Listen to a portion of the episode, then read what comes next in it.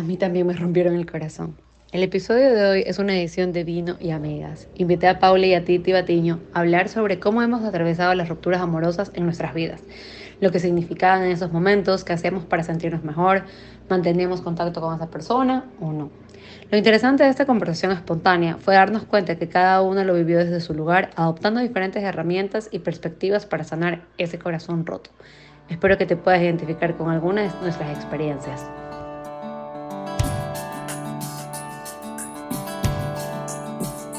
Hola, bienvenidos a Un lugar para mi mente. Soy María Gracia León, soy psicóloga, experta en terapia de pareja y familia, soy esposa y estoy estrenándome como mamá. En este podcast vamos a conversar sobre muchos temas que se repiten en mi consulta. Emociones, relaciones, inseguridades, preguntas que constantemente nos hacemos y que muchas veces no nos damos cuenta que las respuestas están dentro de nosotros mismos. Espero en este espacio poder ayudarte a encontrarlas. Empecemos.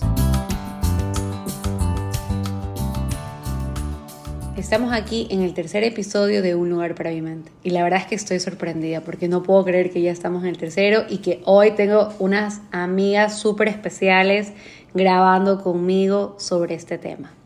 La semana pasada estuvimos con Pame hablando más desde la perspectiva psicológica, más desde el lado de lo profesional y al terminar me di cuenta que este es un tema tan, tan natural, tan real, tan del día a día, tan de las personas que llegan a terapia, tan de las conversaciones entre amigos, que dije, no, este tema lo tengo que conversar con, con mis amigas, estamos aquí hoy sentadas, tomándonos una copita de vino, conversando un poco sobre nuestras anécdotas, nuestras experiencias y sobre cómo fue para nosotros en aquel momento esa ruptura amorosa que probablemente nos costó, dolió, creíamos que era el fin del mundo y de repente hoy aquí estamos riéndonos un poco, pero sabemos que no, el momento que estás ahí no es fácil, estás triste, crees que es el fin del mundo, o, que simplemente nunca más te vas a volver a enamorar, o que nunca más nadie te va a amar como te amó esa persona, y con el tiempo te vas dando cuenta que no fue así. Hoy la tengo aquí conmigo a Pauli Ferretti y a Titi Patiño, listas para conversar sobre este tema para hablar sobre un poquito sobre nuestras experiencias, no sobre lo que vivimos, no, no, no, sino sobre cómo lo superamos, cómo vivimos estos momentos y cómo a día de hoy nos damos cuenta que las herramientas que sirvieron nos han ayudado a mejorar y que hubieron otras que tal vez simplemente nos estancaban. Bienvenidas Titi y Pauli. Bueno, aquí arrancamos con la primera pregunta que, que creo que es la más importante. ¿Qué es lo primero que se les viene a la cabeza cuando piensan en una ruptura amorosa? La que quiera, la que se atreva. A ver, pero tú también puedes responder, ¿no? Claro, yo también voy a participar. A ver, ya, tú también tuviste una ruptura amorosa.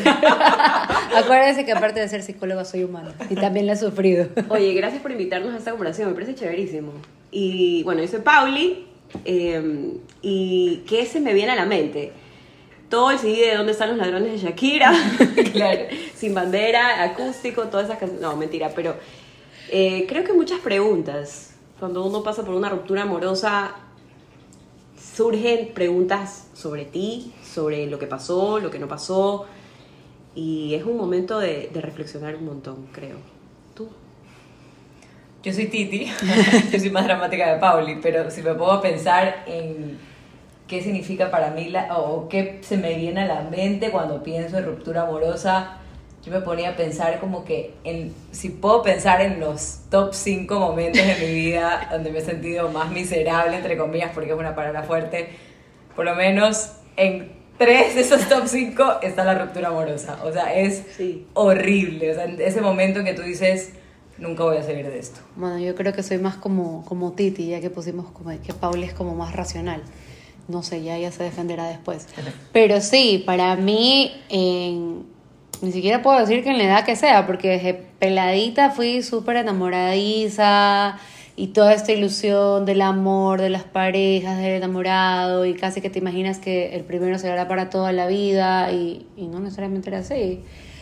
Y la verdad es que vivir una ruptura amorosa, la, de las más, más así como fuertes, tampoco es que he vivido 500, pero yo sí creo que era como un dolor, y, y como lo decía en el, en el podcast pasado, o sea, ese dolor físico es real. Eso que la gente te dice, ya, supéralo, ya se te va a pasar, o mira para otro lado, avanza, regresa a ti.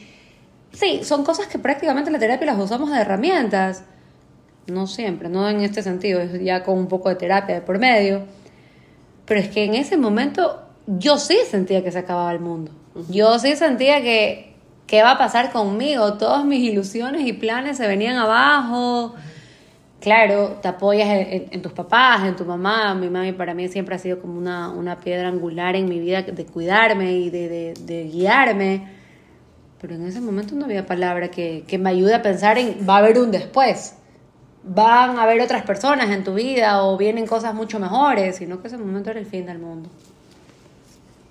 Totalmente. No, sí, yo sí soy bien, bien dramática, pero según yo nos íbamos a ir metiendo poco a poco. no, no de golpe. Pero bueno, sí, se siente, es súper, es real, se- hay un dolor físico, o sea, no es inventado. O sea, por eso muchas personas también, cuando terminan una relación, tú las ves que físicamente cambian. Físicamente están más como, están encorvadas, están con la mirada para abajo, muchas veces están perdidas o, o como que les estás hablando de algo y no logran concentrarse. Es porque como que tu mente se encapsula a eso. Y viene con miles de cuestionamientos de qué hice mal, eh, por qué esta persona no decidió quedarse conmigo, por qué yo no elijo quedarme. A veces cuando te toca terminar una relación con alguien que tal vez sí es un buen partido, tal vez sí es un buen chico, Pero hay valores o hay cosas que no hacen clic. que no puedes negociar. Así es. Ya, o que no te logras enamorar. Pero ahí te cuesta como, eh, ah, mira, Sí, o sea, hay un momento que tú puedes Mira. estar con alguien que era lo mejor y que tu familia lo quería y tú simplemente no te enamoras. Y haces el esfuerzo por enamorarte y te toca terminarla a esa persona. Terminarla también es horrible. Pero tampoco te puedes forzar a, a no, porque sí, o sea, no porque cumple con todos los checklists que al final eso es mentira, al final te das cuenta que necesitas otras cosas, pero nunca me pasó eso, la verdad. A mí se me pasó una ocasión fue horrible. Horrible, horrible, horrible porque era una buena persona, era un, un buen chico, Un buen partido. un buen partido. Como Y eso es súper, o sea, eso yo creo que es como que clave, eso de que es un buen chico, como que no es razón suficiente para estar con una persona. Es que- para mantenerte, o sea, eso, eso que te dice la gente, pero es que era un chico excelente, y por qué no intentas, porque es buen chico, es católico, es, no sé, es católico, no sé qué, como que tiene todas esas cualidades que está bien, pero ser buen chico o ser buena chica no es Suficiente. suficiente para mantener una relación y luego para buscar un futuro. Claramente es una de las razones, ¿no?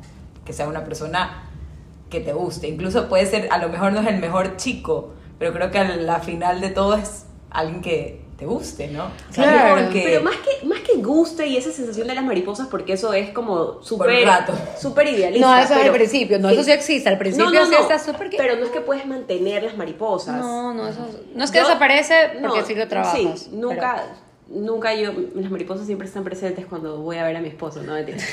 Ya dije. Pero escúchame, lo que yo creo es que hay una, diferencia entre que sea un buen chico, pero que él puede tener todas las cualidades que tú has soñado.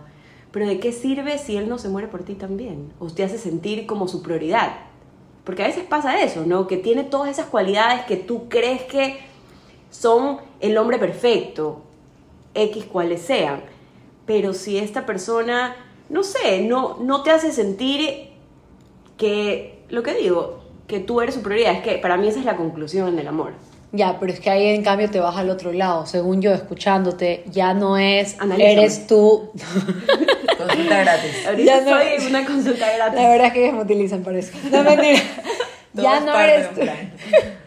Ya no eres tú diciendo no quiero estar con esta persona porque no estoy enamorada. No, pues ahí hay un sufrimiento. Ah, esta ya, ya, persona. No me valora. No me valora, no me tiene como su prioridad y ya te está generando un sufrimiento. Ya viene ese corazón roto dentro de la relación. Ok. O sea, y ahí viene que muchas veces tú, si estás con una muy buena persona, es un buen chico, la, la, la, pero él no está tan Into you. into you a estar contigo Y no tal vez porque no esté tan enamorado, sino porque tal vez tiene otra forma de relacionarse, ¿ya? Pero si ya te está causando dolor, lo más probable es que esa relación con el tiempo en algún momento termine en una ruptura amorosa. Porque una de las partes no se siente tan bien, a menos que esa otra parte o se acomode o lo empiece a trabajar y esa carencia o necesidad que tiene de su pareja venga de otro lado. Y no necesariamente estoy hablando de otra persona, sino en otros hobbies, en otras cosas, o esa persona se trabaja su amor propio y empieza como que a llenar ese mini vacío que tiene ahí. Entonces, que el enamorado de esa etapa no la tenga como esa mega hiper prioridad, ya no se vuelve tu prioridad, sino que manejas la relación de otra manera. Pero ya no es lo que decía como que eres tú la que está terminando como tú me decías, ¿qué pasa si es un buen chico, pero ese chico no está into you? Aunque también dicen que el que la sigue la consigue. Pero bueno, eso es otro tema. no nos vamos a desviar porque estamos hablando de las rupturas amorosas. Episodio 4, ¿no? claro. Ya. ¿Qué creen que es más difícil? ¿Que les terminen o ustedes terminar? Que viene un poco relacionado a lo que hablábamos hace un ratito. Bueno, es que yo te. Tú terminabas a todo el mundo. No, mentira. He vivido como que las dos. Tú terminabas a todo el mundo, qué boba. No, yo realmente he vivido las dos, como que los dos escenarios.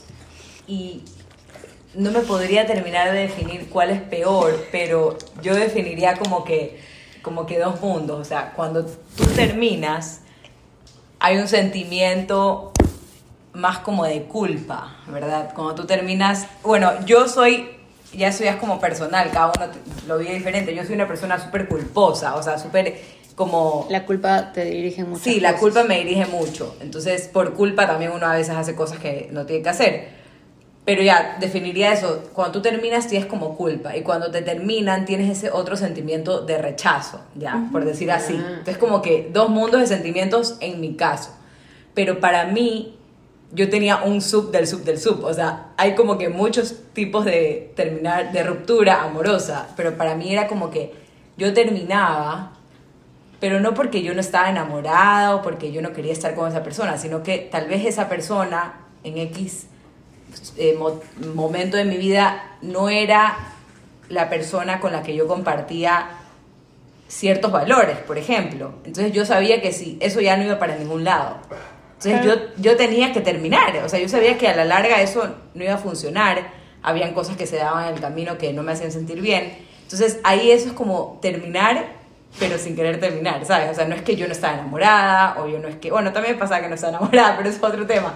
Pero terminar cuando no quieres terminar, por decir así, creo que para mí fue mucho más doloroso que cuando me terminaron, porque cuando me terminaron era como que me arrancaban una curita y ya está, o sea, tenía que aceptarlo, me explico. Eso por mi parte, o sea, para mí terminar, de mi parte siempre fue más doloroso que me terminara. Mm. Pero sabes que llegar a terminar yo creo que también es difícil, porque te haces mil, vas y vuelves, vas y vuelves. o sea, no, no en la relación, sino vas en tu cabeza. En tu cabeza. Y tomar ese paso de decir terminar y luego te quedas más la culpa, pero también te quedas con esa con esas preguntas y no, ¿y será que hice mal? ¿Y será que ni sé qué? ¿Y será que le escribo? Y, creo que es, es dificilísimo también. Pero cuando te terminan, yo creo que, no sé si es más fácil, pero si tiendes a, a intentar hacer algo para el, como que volver. Y si ya no funciona, es como que ya está en su cancha. Y yo creo que ya tú, yo al menos lo que hacía es, bueno, me toca sanar y ya, porque ya no está en mi cancha el rehacer la relación. Entonces, creo que sí, también es más difícil terminar, creo yo. En algo que decías, Titi, que me parece que es súper importante destacar algo y, y, tenerlo en consideración. Es verdad que es difícil terminar, pero que tú tengas en cuenta que algo no está jugando con tus valores, que las cosas no se están alineando, que por más que sea una buena persona y, que tengan algunas cosas en común, que por ahí la estás pasando bien, el que tú seas capaz de decir, esta relación no la veo a futuro, por más que hayan cosas que son bonitas, pero no la veo futuro, o hay algo que me hace ruido en la relación y no me permite que esta crezca, eso es de muchísima madurez y de muchísimo valor. Porque también puedes elegir hacerte la ciega la que no, ahí no pasa nada, después veo cómo arreglo, cómo negocio conmigo mismo, porque con quien te toca negociar es contigo mismo, y, y, y- y someterte a las consecuencias que, que pueden venir después. Pero el que tú, estando ahí, puedas decir, ¿sabes qué? No, definitivamente, a pesar de que esto es bueno, bonito y etcétera, yo me doy cuenta que con esto yo no voy a poder negociar, con esto yo no voy a poder vivir o no me va a permitir crecer en esta relación, la dejo. Para mí ya tienes tres pasos más adelante de salir más, más fuerte de la relación. Ahora, ustedes dicen una cosa, es más difícil terminar. Sí, pero por lo general me atrevería a decir que quien termina ya tiene un duelo procesado. De alguna forma ya vas No lo había pensado. pero- procesando tu duelo. No significa que cuando termines no te va a doler o no te va a costar o que en algún momento va a llegar el cuestionamiento de ¿será que le tenía que terminar? ¿Será que me tenía que dar otra oportunidad? ¿Será que tenía que esperar un poco más? Este, sino que para tomar esa decisión no la tomas de la noche a la mañana, la vas pensando, vas viendo cuál va a ser la mejor manera para terminar, cómo no hacerle daño a esta persona. Tú vas trabajando tu duelo. Incluso hasta te vas preparando para que tú ya no compartas con esta persona. Que para en cambio la persona que recibe el bueno Pauli, bueno Titi, se acabó, ya no quiero nada contigo, Como sorpresa. Primero que es un shock. Claro. Aún así, cuando la relación haya estado mal, siempre te queda como que esa esperanza de lo vamos a solucionar. Pero que venga con ese definitivo, se acabó, no va más. Puchica, tú empiezas el duelo, no ese día, a los días. Porque al principio estás en shock. Sal del shock. Sal de ese, ¿qué pasó? Entonces, yo sí creo que el que termina, por más que, que te da penita, culpa, lo que tú decías, porque sí es verdad, la culpa juega un, un papel más que nada en nuestra cultura súper grande, pero algo, algo ya lo trabajaste. Algo como que ahí ya, por decir así, sanaste. Bueno, y lo que tú dices es verdad, porque el rechazo yo creo que es de los peores sentimientos Sí. Que te puede, o sea, que le puede pasar al ser humano. De los más O dolorosos. sea, de lo más doloroso, es, aparte, la culpa es diferente, porque es como que trabaja de otra forma, pero el rechazo te juega todo, te juega todo, te estima, o sea, el hecho de que tú piensas, yo, yo que era todo esto, o sea, toda esta persona que yo era con esta otra persona, si esta otra persona no me quiso de esta manera, entonces ¿qué soy? Me explico, es como que te, Te cuestionas te cuestionas un demasiado tu valor y ahí es cuando tú dices, no, mi valor está en que yo soy persona, o sea, en mí, básicamente. Pero es tan duro ese, ese momento de cuestionarte todo, como que, ¿qué soy entonces? Porque a esa persona no le gusté como yo era, eh, tratando de agradarle o, o siendo yo misma, entonces, ¿quién me va a querer? Y ahí ya, claro, y ahí ya entra todo un espiral terrible de quién me va a querer, nunca voy a encontrar un hombre como él, una mujer como ella. Y sabes que todo ese cuestionamiento que viene, que tú, que tú mencionas ahorita, Titi, es súper importante que uno reconozca que cuando uno empieza una relación, tu vida no ha dejado de ser tu vida. Porque cuando tú te amarras o cuando te enamoras, es como que esta persona se vuelve el centro de tu vida y dejas de hacer un montón de cosas, de ver amigos, de, tu, de hacer tus hobbies, de darte tiempo para ti, porque la relación se vuelve tu todo. Entonces, esta persona se vuelve el sol y todo lo que alrededor, todo lo demás gira alrededor de esta relación. Se va este sol ¿y qué pasó? ¿Qué pasó con mi vida? O sea, ¿dónde me quedé yo? Si ya no tengo esta persona que me iluminaba todo. ¿Por qué? Porque en un principio, cuando me amarré, me perdí. Me terminan o termino y es, ¿qué pasa con mi vida? ¿Quién soy yo? Ahora, ¿dónde quedo yo? En cambio, si es que nosotros tuviésemos como que un poquito más ese, ese, ese, ese valor, ese coraje de decir, no, pues, o sea, si estoy amarrada, lindo, maravilloso, lo, lo amo, estoy enamorada o lo quiero, como sea, pero también siguen mis hobbies, mis cosas, mis amigas, mis salidas, mi carrera, mi descanso, mi, mi día para mí, el rato que eso se termina, ya no se vuelve tan, tan, tan doloroso, porque incluso a veces dejas todo tan de lado que hasta regresar a retomar todo te da como, y ahora cómo regreso a mis amigas, cómo regreso a mi familia, cómo regreso al deporte que practiqué por años y de repente lo dejé tres por esta relación. Porque esa relación se volvió tu centro. Dejaste de ser tú por estar ahí en una simbiosis. Wow. Sí, es que suele pasar bastante, ¿no? Porque también crecemos con esta idea de que llega esa persona y es como tu todo y, y también le metes mucha, mucha expectativa a ese primer amor, porque las primeras rupturas son durísimas, por- porque ese pobre hombre tiene cargado todas esas expectativas por todas las novelas de Thalía que te viste y todas las películas de, de De comer- sí, de, no, eh, sí, de Ah, la comedia romántica. la Claro, comedia los reencuentros en el aeropuerto y no tienes ni para el pasaje, pero tú quieres reencontrarte en el aeropuerto con flores. Entonces, pobre hombre, o sea, Que te das la vuelta y él te está esperando. adentro del aeropuerto está lloviendo de repente. Entonces, como que sí, Y creo veces nos que olvidamos que la otra persona también tiene el derecho, A no o sea, como estar. que nos hacemos, queremos hacer que esa persona sea como nuestra propiedad, pero no nos, yo siempre me acordaba de eso después y ahora de, gran, de grande, como que decía, esa persona también tiene el derecho de que no quiere estar contigo, me explico, por X motivo, yo sé que es súper feo decirlo, pero esa persona también tiene el derecho de decir, ¿sabes qué? Así como tú tienes el derecho de decir, esta persona no va, por X motivos, esa otra persona cuando te deja, tiene todo su derecho, porque uno, yo creo que lo peor que uno hace y comete un error es decir, es que ese era chico era malo, te hacía mal, me explico, o sea, como que ser Hacerte negativo, víctima, o hacerte hacerte víctima. víctima. Claro, jugar el Pero papel de Esa víctima. persona, porque siempre hay dos historias de la, de la moneda, ¿cómo se dice? dos, como sí, dos, Sí, dos dos, versiones, versiones. dos versiones. Me acabo de inventar el dicho, nada que ver. Pero eso, como que ser consciente de que yo estoy en una... Obviamente que uno no es consciente de eso porque no es natural ser tan consciente de las cosas Claro, cuando bien. estás enamorado. Uf. Porque justamente para eso se da el enamoramiento, para que después se dé la procreación, básicamente, no mentira. Pero es como un, un sentimiento natural, ¿ya? Entonces en ese momento en que estás enamorado, locamente, no piensas en lo que estamos hablando.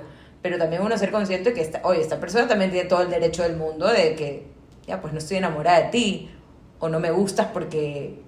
Por lo que por lo sea. y Pero eso no- no, me hace menos. pero ¿me no lo puedes entender, No claro. lo puedes entender, pero... Ya, pero vengo del tiene que- futuro, vengo del futuro Claro, a decirte. venimos del futuro, pero no puedes entender eso, pero, pero lo que te quiero decir aquí es que no por eso tú eres menos, porque la otra viene- persona no te quiere o no le gustas. Ya, ¿Explico? ahí viene mucho el como el aceptar la voluntad del otro. Y yo creo que eso te pasa en muchísimas cosas, no solo en las relaciones amorosas. Cuando no te cogen un trabajo, por ejemplo. Exacto. Y viene el, e incluso te pones en esa situación como que, ¿qué les pasa? O sea, y casi que la culpa es de la empresa porque no te cogió, porque ni sé cuánto, porque cuando, no es que tú seas mala, pero simplemente no es para ti el cargo. no es para ti el novio. O la empresa necesitaba algo distinto. Esta persona necesitaba una persona con otras cualidades o con, no sé, cosas distintas. Exacto. No eras tú la persona que estaban buscando. Ya, ya. Lo mismo puede te pasar. llamamos, no nos No, llamamos. no, ya. Lo mismo puede pasar en una relación. Hay muchas personas, yo también en algún momento me imagino, no me imagino, lo soy, juegas al papel de víctima. ¿A cómo me puedes dejar a mí? Yo que fui tan buena, yo que he sido así. Y es como, ¿por qué no? ¿Por qué no te puedo dejar? O sea, ¿qué, qué, qué contrato tenemos en, que, en el que tú y yo no nos podemos separar nunca? Y ahí viene otra cosa. Muchas personas prefieren estar en una relación con alguien que saben que no los quiere o que no los respetan de la manera que tú buscas en una relación, pero con tal de quedarte en ese capricho, en ese como o, darle el, el- el crédito a tu ego de no, él se queda conmigo ella se queda conmigo, aceptas cosas, relaciones súper feas por estar con esta persona que yo no quiero que me termine. Él no me va a dejar, ella no me va a dejar. Pero tú crees que eso tenga que ver un poco con el ego.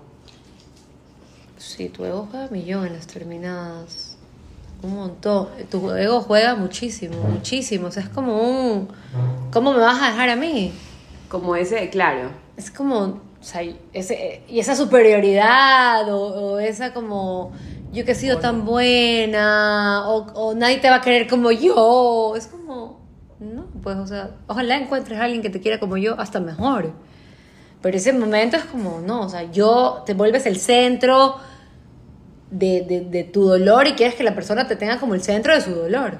Y esa frase que, que dijiste hace poco, que bueno, yo la pongo también en otras palabras, es la típica que te dicen como que te mereces algo mejor. Es como que tenemos que tener cuidado con esas cosas que decimos, porque eso nuevamente pone la responsabilidad en la otra persona y no tiene nada que ver el tema de merecimiento ahí. O sea, tú eres merecedor porque tú eres un ser humano y tienes valor, que eso es súper difícil de comprenderlo cuando estás roto, pero si alguien te dice eso, como que tú te mereces algo mejor, nunca, eh, la otra, nunca va a encontrar a alguien como tú, etcétera, es como que tú le estás poniendo el valor en el, como que el punto en, en, tu, en el valor de la persona y no necesariamente en lo que es. Ya. Oye, diciendo esto, yo algo que rescato de, esos, de esos momentos que, que creo que hay que tener mucho cuidado a quién le cuentas también ese, ese, ese, ese dolor, porque a veces vas y yo era una de ellas que iba contando a, a, a mi amiga de trabajo, a mis 13 amigas de trabajo, a mis 13 amigas del colegio. mi- entonces cada uno te da su feedback y te pueden decir estas cosas que tal vez no lo dicen de un lugar que te quieren hacer daño, sino para hacerte sentir bien, pero al contrario. Entonces tienes que saber a quién le abres tu corazón en estos momentos y no tampoco aceptar consejos o este, estas, estas respuestas de todo el mundo. Sabes que ahí viene, ¿se acuerdan que al principio le estaba diciendo que a veces también como físicamente tú cambias, o sea, estás como que más encorvado, con la cara triste, apagado. Y de alguna forma también eso que dejaste de encontrar en tu pareja, ese cariño, ese amor, también lo buscas en estas conversaciones con tus amigos. Porque ahí buscas como que esa reafirmación, ese reconocimiento que tú... O sea, ¿qué es lo más doloroso para el ser humano? El rechazo. ¿Qué es lo que mejor lo hace sentir? El reconocimiento. Entonces, si, un- si esa persona me rechazó, me dejó, terminamos, y yo empiezo a vivir esta ruptura amorosa, yo empiezo a buscar a esas personas que me van a dar este reconocimiento Que te validen la historia. que me validen, que me hagan sentir mejor, o que me empiecen a decir como que no, tú eres demasiado buena persona para él, para ella, tú te mereces algo mejor. Y ahí viene algo que aprovecho para comentarlo. Yo estoy haciendo, ya está, ya, ya, ya está ahí hecho, un journal que, no es un journal, un workbook para rupturas amorosas.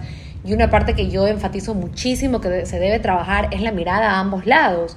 O sea, no es que solo el otro es el desgraciado, el infeliz, el me hizo daño, este es que él era así, o sea, y, y- y es como que nuestra mirada se vuelve a culpar al otro y yo me revictimizo constantemente y yo la buena, y yo la linda, y yo la que le di todo mi amor, cuando en realidad una relación es de dos lados y en esta parte del workbook te hace ver eso, o sea, como, ok, ahora veamos con qué contribuiste tú para que la relación no funcione, para que la relación no avance, para que estas dos personas no hayan podido crear una relación, eh, por decirlo así, sana, porque es súper importante que uno también se haga responsable de su parte. ¿Por qué? Porque y y creo que lo dije en el anterior, eh, en el anterior podcast, cuando tú no te haces responsable de lo que tú hiciste y constantemente estás culpando al otro o a, los otros, a tus exes, de estas cosas, vas a repetir lo mismo siempre. Siempre va a ser el culpable el otro y no vas a ver que tú tal vez no has madurado, que tal vez eres súper exigente, que tu expectativa del amor es la de un hombre detallista llena de, lleno de chocolates, rosas y cosas que tal vez el que te tocó en ese momento tiene otro modo de amar, tiene otro lenguaje de amor, pero como en tu cabeza está que tiene que ser de esa manera, como lo vi en la novela, como lo vi en la película, no logro entender que yo estoy exigiendo algo que no he trabajado, que mi pareja no me lo va a dar, que me lo está dando tal vez de otras miles de maneras, y soy yo el problema. Que al ponerlo siempre en el otro, no me permite a mí madurar, mejorar para mi siguiente relación o para mi relación conmigo misma. Oye, qué bestia, ¿no? Tuve que haber ido a terapia a tiempo, no fui. No, pero, oye, lo de, los- los de, lo de los lenguajes del amor a mí me apasiona. Porque, Ay, eso es maravilloso. Impresionante. porque es increíble cómo no te das cuenta que están hablando en dos idiomas distintos. Pero bueno, eso es un tema larguísimo Otro para podcast. tocar. Así es. Pero sí, tener súper, súper atentos a eso. Claro, porque tú en tu cabeza te metes una expectativa de cómo debe ser y resulta que ninguno de los que elige es de flores, chocolates, abrirte la puerta y la la la. Y tu batalla se vuelve eso, pero resulta que esta persona tiene otras formas de amar, otras formas de demostrarte ese amor y es un amor súper bonito. Pero tú estás ensimismada en el hombre detallista.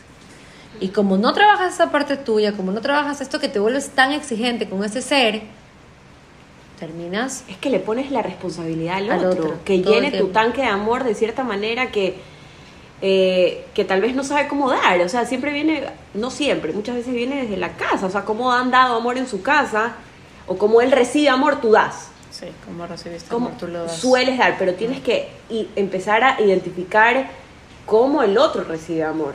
Y a veces no sabes. Yo creo que te tienes que hacer esa pregunta. Claro, no, y también irte dando cuenta, irte descubriendo a esa persona, porque si tú tienes unas expectativas de cómo debe ser la relación y tienes que hacer un checklist de si lo hace, si hace esto, si hace esto, te pierdes de cosas que esa persona te puede estar dando, puede estarte generando, pero como no completa tu checklist, que es súper cuadriculado y cerrado, dejas de ver cosas que sí te puede estar dando la relación, que te van a servir para crecer, que te van a servir para que la relación avance pero tú quieres solo una cosa, de una sola manera. Esto que estabas hablando de las necesidades, que tu pareja llene tus, tus necesidades. Yo lo veo muchísimo en terapia, o sea, tú esperas, no tú, o sea, me refiero a las personas, pueden llegar a, a- a- querer que la persona que venga a su vida llene mis carencias, llene mis vacíos. Y no tienes la responsabilidad alguna de venir a hacer lo que no hicieron los demás. Si tengo la, no sé, si la dicha, la bendición, que lo quiero llamar así, que tengo un enamorado detallista y tal vez en mi familia no hubo tanto detalle, qué bacán, lo aprovecho y qué lindo. Pero no es que voy a ir a buscar el que sí me detalles y me los tienes que dar porque yo no los tuve. O sea, estoy inmediatamente bloqueando la naturalidad de esa persona, la esencia de esa persona, porque yo te quiero hacer a, mi imagen y semejanza y como yo te imaginé. Eso también conflictúa la relación. Si tú no trabajas eso, o si vives tus 500 relaciones desde este punto, siempre vas a ser tú la víctima y el otro, el otro, la otra, el responsable de tu malestar. ¿Qué les hace a sentir a ustedes mejor después de una ruptura amorosa? Pero tipo tips, así como... Sí, o sea, ¿qué te hace sentir Ah. mejor cuando ya te rompían el corazón o les rompías el corazón? Y te quedabas con esa culpa que decías. La farra, pues. No, mentira. ¿Sabes a mí que me servía bastante? Este, hacer cosas, suena súper cliché y sacado de un libro, pero yo adopté muchos hábitos en, esas, en esos momentos. Como que empecé a hacer mi ejercicio, conocí todo el Ecuador, acampé en Quilotoa, Manco, no mentira. Pero no, de verdad. montaña, la típica que la gente termina y se vuelve No, escaladora. suena- ¿sí? It's pray and love, it's Claro. pray and love. Sí, sí. No, en serio. Yo hice muchas cosas nuevas ahí, no sé. También como... Siempre he sido amiguera. No te puedo decir que ahí como que volví a mis amigos, pero como que... ¿Cuál es el plan? Amazonía. Conocí la Amazonía. Pero sí, como refugiarme en Dios, que para mí es un pilar importante en mi vida. Como que yo siento que en todos esos momentos... Nunca Dios desapareció en mi vida, pero como que me refugiaba mucho más mis amigos, todos los planes. Mis rupturas también fueron de joven, entonces como todos estaban solteros. Está vieja la mamá. Todavía eres joven. Soy joven, pero como ya, bueno, ya. Siento que todos, nadie estaba casada, mis amigos en ese momento, entonces era más fácil, creo, para mí, todas las, de verdad, salir, no tanto de farra, es broma, sino como hacer muchas cosas que... Que dejas de cuida- hacer. Cuidarme a mí, ajá, como que empieces a cuidarte a ti, tanto en el deporte como conocer y así, que te hacen feliz, que te alegran el corazón, por más, no sé, cliché que suene, pero... Tú. Sí, o sea, a mí podrían ser dos cosas. Por un lado, eh, salir de mí misma. Eso era lo más... Yo soy una persona como súper introspectiva, como que me meto full, full, pero así hasta dentro de mi ser. Me aíslo, se me hace muy fácil aislarme cuando estoy pasando por un mal rato. Entonces, para mí, salir de mí misma y saber que, que mi corazón no solamente depende de esa, o sea, que no solo esos sentimientos o ese amor lo recibo de esa otra persona, sino que también recibo, mi corazón recibe amor de muchos otros ámbitos de la vida, lo que tú decías, o sea, no aislarse en eso, porque en verdad eso es un hoyo oscuro en que no puede salir, eso de que solo esta persona me va a amar. Entonces, eso es salir de mí misma y decir, ok, mi corazón también pertenece a otras cosas, pertenece a mi familia. Para, com- ajá, para complementar esto, como que, ¿sabes lo que pasa? Yo creo, escuchándote, es que el amor, rom- nos han vendido esta idea que el amor romántico es lo único, el único que tiene la capacidad de hacernos felices por siempre o algo así, cuando realmente tus relaciones de amistad, o sea, ¿cómo tu relación con tu familia? Continúa. Sí, sí, sí, totalmente. O sea, eso de que, nuevamente, lo que tú decías, mi corazón recibe amor de muchas fuentes.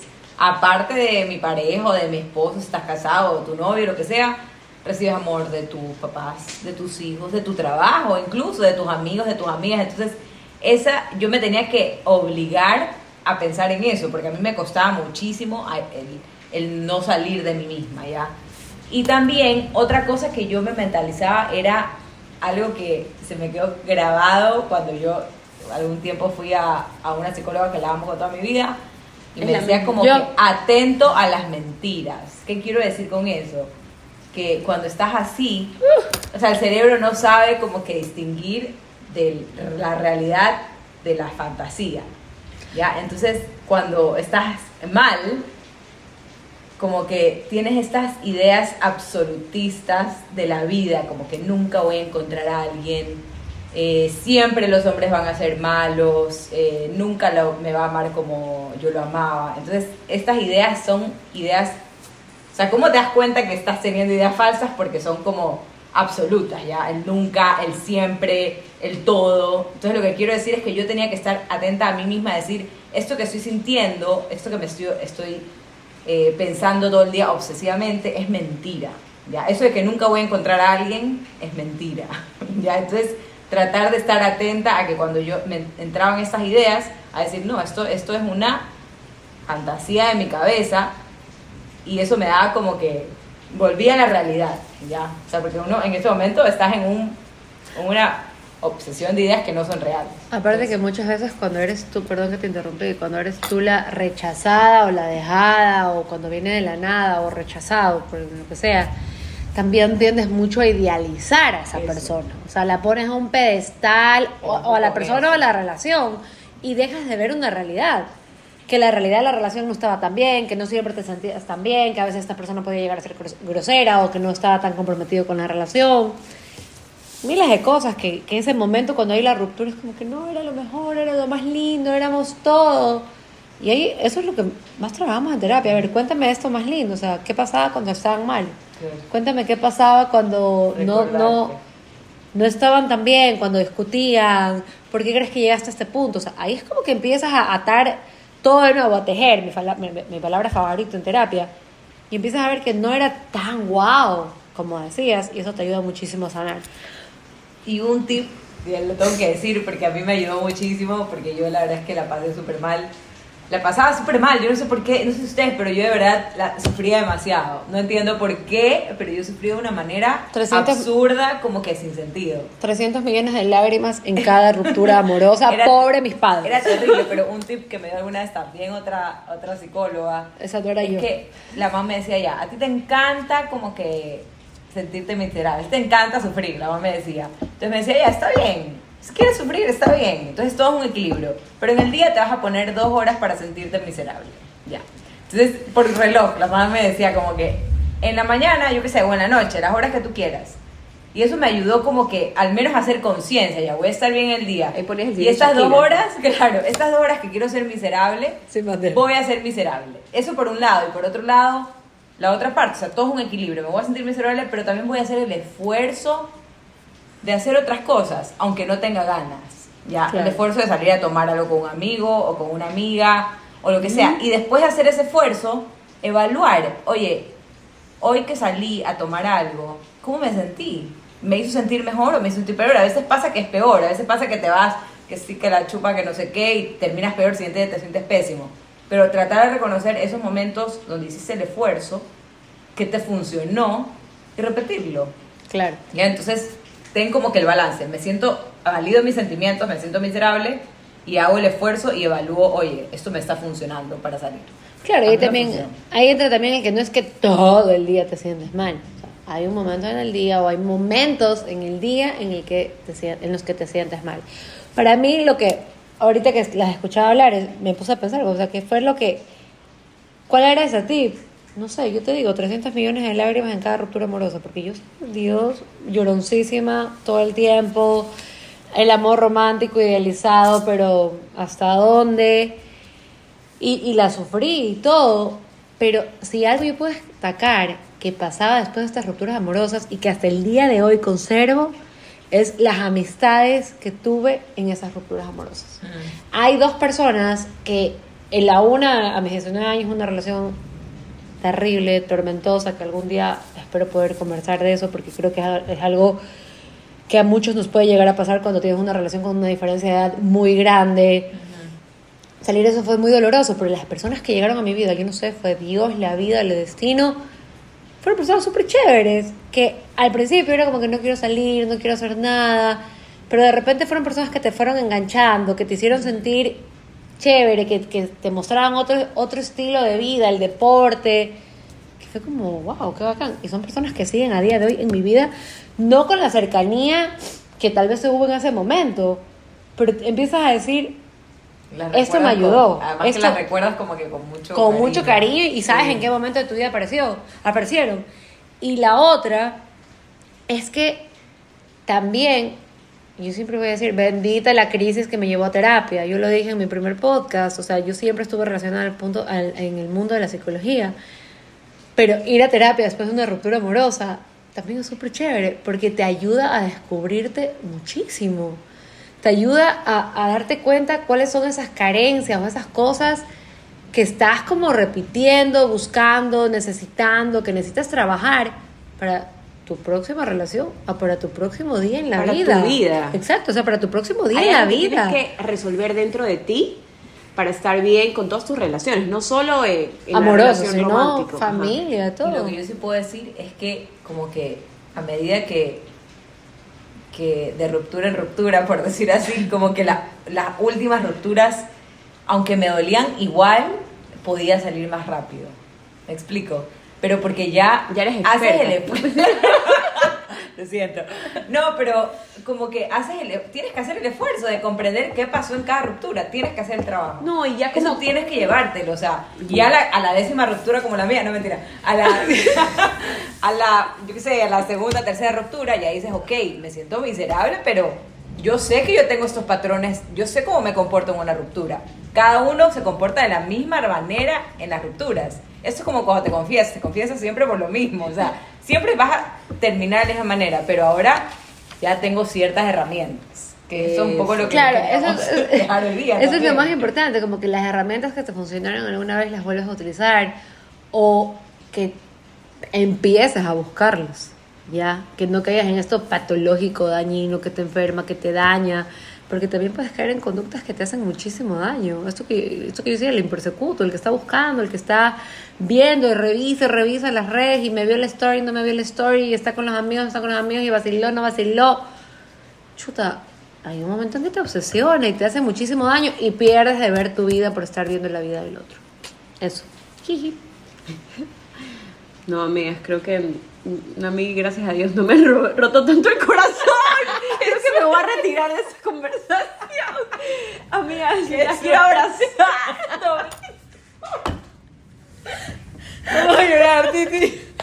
Lo peor es que ahorita nos matamos de risa porque lo más chistoso es que las tres estamos en una etapa de nuestra vida como completamente felicidad y amor, así, hijo, no sé qué, pero nos da tanta risa porque en verdad, No, no, y cuando sí. el súper nos invitó, yo decía, qué pereza volver a pensar, como que volver a ese sótano y pensar Yo te obligué. en esos momentos que yo decía, ya, espero no tener que volverlos nunca más. No, pero ¿saben qué? Yo creo que la ruptura sí me, sí me rompieron el corazón un par de veces, pero te, te ayuda a aprender de ti un montón. Totalmente. O sea, es como, qué horrible pasar por eso, pero al final, o sea, después de unos años, tú, o sea, a- ¿qué ves? ¿Cómo creces si te das el tiempo de hacerlo realmente? Yo sí, de verdad que creo que han sido las etapas donde yo más me conocí a mí misma, entendí lo que quería y, y también valoré lo que tenía alrededor. Entonces, es bien bacán.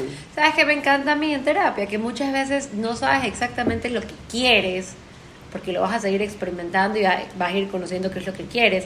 Pero algo que aprendes en cada ruptura amorosa es que aprendes a decir lo que no quieres. Ujú. Ya, por último, no tengo tan claro qué es lo que quiero para mi vida, así, esto y esto y esto, pero sí te puedo decir, no quiero esto, no quiero que se me repita lo de acá. A ver, Pauli, ¿contacto cero o seguir ahí conversando, hablando? No, contacto cero. Yo era súper militar. O sea, yo... Puede ser pésimo, no sé, este consejo no lo tomen así tal cual, pero yo borraba de todo a, a- esas personas, los borraba de todo Y yo tenía una regla, no me hablen de esa persona. O sea, no me hablen de esa persona, no tengo que saber qué está haciendo. Así yo era, súper tajante. Yo era súper militar y creo que eso me ayudaba como a... No, me costaba un montón superar el momento, pero, pero como que me ayudaba a, a no, a no hacerme más ideas, porque yo soy muy de, de crearme historias y así, entonces yo no necesitaba que exista más información. Que le den más material a tu cabeza para. Contacto cero y, y súper orgullosa de, de- de ese, de ese desempeño. La verdad es que yo era súper autodestructiva, no mentira. Pero, a ver, yo de contacto cero, pero obligada, porque ya no me volvían a escribir. Yo no, no. terminaba, les terminaba, además que yo, le- yo terminaba en alguna situación y tampoco me volvían a escribir, eso es peor. No mentira. Pero yo creo que lo ideal es contacto cero, lo ideal, por lo menos por un tiempo. No, no te pregunté qué es lo ideal, pero, es tip, te pregunté. pero ya te digo, yo creo que obligadamente a mí me tocó contacto cero, pero si hubiese sido por mí, Stalker. yo hubiera seguido, aparte de Stalker, hubiera seguido ahí como que, oye, Pero ¿qué tal? ¿Cómo stalker, estás? Es algo nuevo. ¿Cómo estás? ¿Cómo te sientes? Espero que estés mejor. O sea, eso. ¿En o sea, serio? tu raso. Uy, vi eso y me acordé de ti. Tu raso. Uy, eso es. Pero eso por, es- ¿sabes que también por, si ahorita hasta me da como cringe pensar en eso, como que, como que, por esa obsesión mía de hacer un closure, eso es otro tema, es como que, bueno, pero eso es otro podcast. No, pero eso es lo más como duro, que eso es lo más duro. El closure no existe, o sea, No sí cerrar, existe, es pero tú tienes que cerrar. Pero tú puedes hacer Tú un, un- solo, un- un- ya. un- como que un closure. Claro. No necesariamente tengo que tener a la persona al lado eh, tomándonos un café.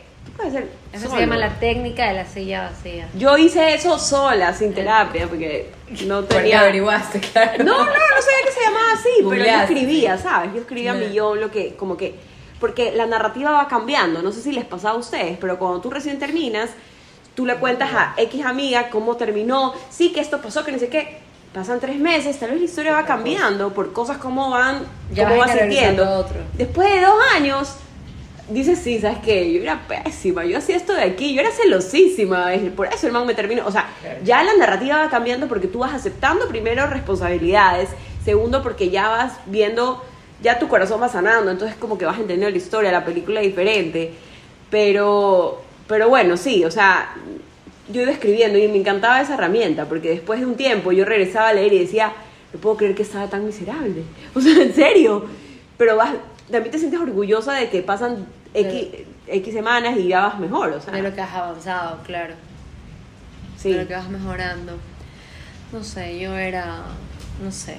Para mí era muy difícil terminar una relación. Yo sí creo que me quedaba enganchada a termino, regreso, termino, regreso. y mejor no, mejor nos damos una oportunidad.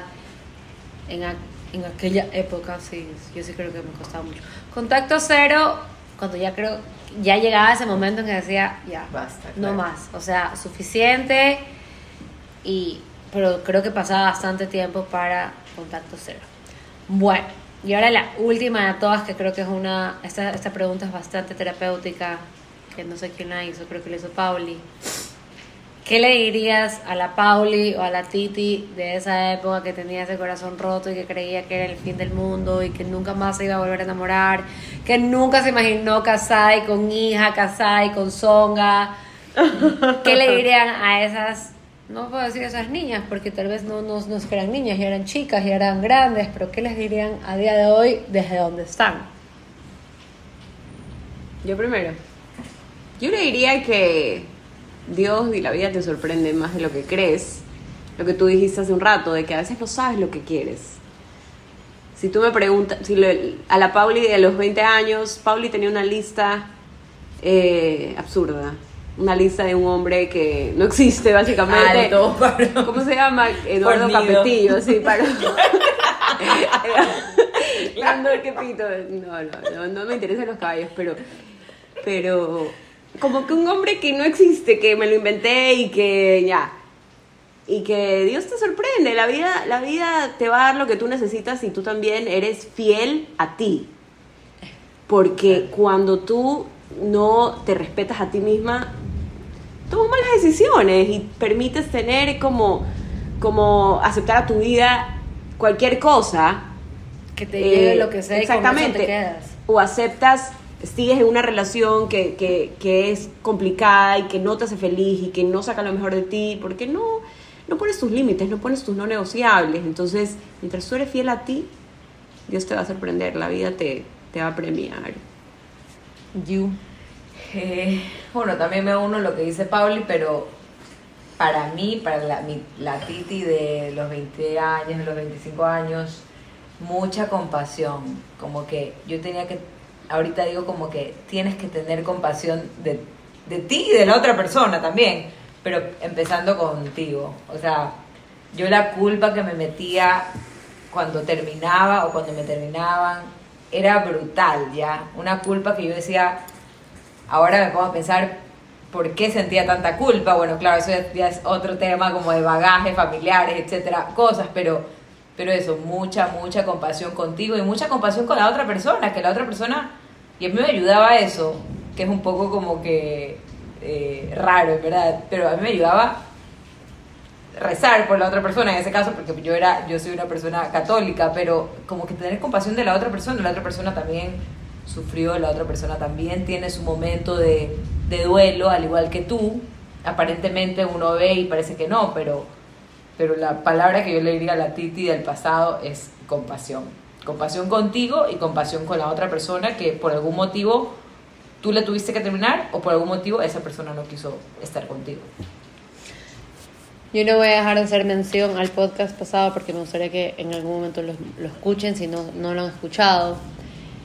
Y más que nada, si es que tuviese la oportunidad de hablar con esa María Gracia del pasado, simplemente le diría, vas a entender un montón de cosas que tal vez en ese momento no las entendías, que creías que era el fin del mundo y de repente no era el fin del mundo. O sea, empezaron miles de cosas mucho mejores, estás en un lugar mucho más segura, mucho más trabajada, por decirlo así.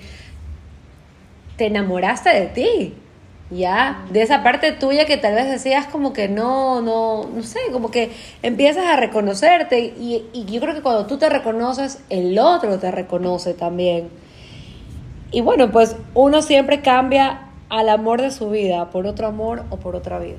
Entonces, como, como decía esta autora de este libro, Amelia Andrade, no se va, no, no, parece que se va a acabar, parece que es el fin del mundo, parece que, que nunca nadie más te va a amar como tú creías que te amaba esa persona, que tal vez esa era su forma de amar, pero te amarán miles de personas más y no necesariamente desde el amor romántico, de otras miles de formas, tu familia, tus amigos, en, en tu trabajo, las personas que llegarán a tu vida y si es una pareja, te amará de la forma en que te haga sentir bien, o sea, no, no, no se acaba, simplemente empiezas otras etapas, otras historias y otra parte de tu vida.